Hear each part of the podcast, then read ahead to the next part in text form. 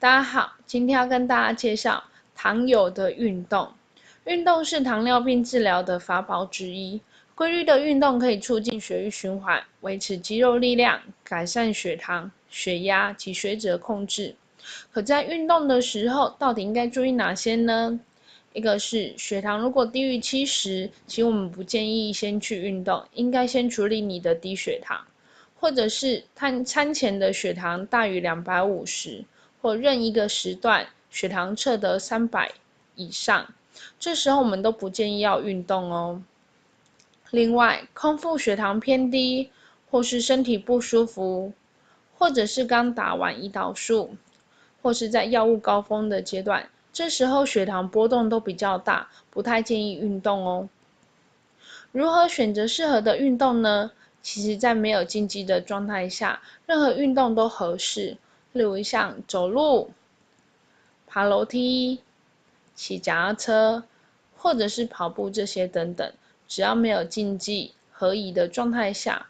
那如果说有合并慢性并发症的患者，建议需事先咨询你的医师，以确保运动安全。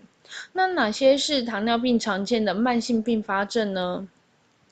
例如像心血管疾病的患者，我们一定要避免举重、闭气运动这些的动作，因为它会加速我们血管的压力，导致我们人会更不舒服。建议的方式是采用步行、慢跑或是骑脚踏车。那在有眼睛病变，也就是视网膜病变的个案呢，一样也要避免举重物或者是闭气运动，这些会导致眼压上升的运动。那我们会建议用固定式的脚踏车或是土风舞。在肾病变的个案的话，我们会建议快走、游泳或是踩脚踏车。另外，在神经病变的个案的话，一样要避免负重或慢跑的运动，建议以。固定的脚踏车或者是游泳为主哦。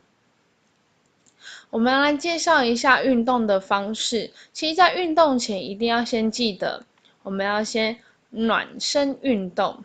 暖身运动最好建议是五到十分钟的肌肉伸展运动，避免运动的时候造成肌肉拉伤哦。再就是正式的运动，选择自己合适的运动进行。缓和运动，缓和运动的话是在运动后伸展我们的肌肉，并且按摩酸痛处。那我们尽量也是维持五到十分钟哦。运动强度，其实在运动的时候呢，我们运动维持在人可以讲话，但唱歌会微喘的中等费力程度是最适合的。这时候也不容易有运动伤害哦。那在运动频率跟持续时间上面，我们建议餐后一小时再开始做运动，每周维持三到五天。那要避开不要连续两天都没有运动，每次至少要十分钟，每天慢慢累加，可以每次运动三十到六十分钟才是最好的哦。那运动注意事项的话，记得要穿合宜的装备，避免去穿。呃，可能会磨脚或是让脚部不舒服的运动鞋子，那建议穿白色的棉袜，这样子当脚不小心有伤口的时候，或是流血的时候，才可以赶快发现，赶快做处理。那如果从事剧烈的运动，例如像画面上的举重，或是参加长途的马拉松这种剧烈运动，建议每半小时甚至每一小时监测血糖，来进食含十五公克的糖。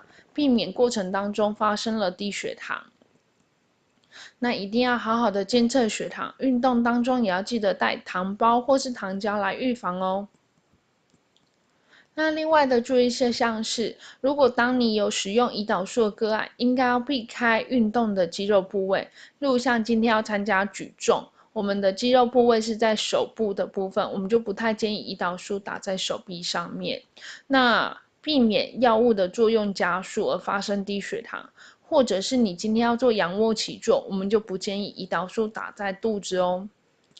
最后要提醒大家，运动最重要的注意事项：生病的时候不要勉强运动，记得好好做休息。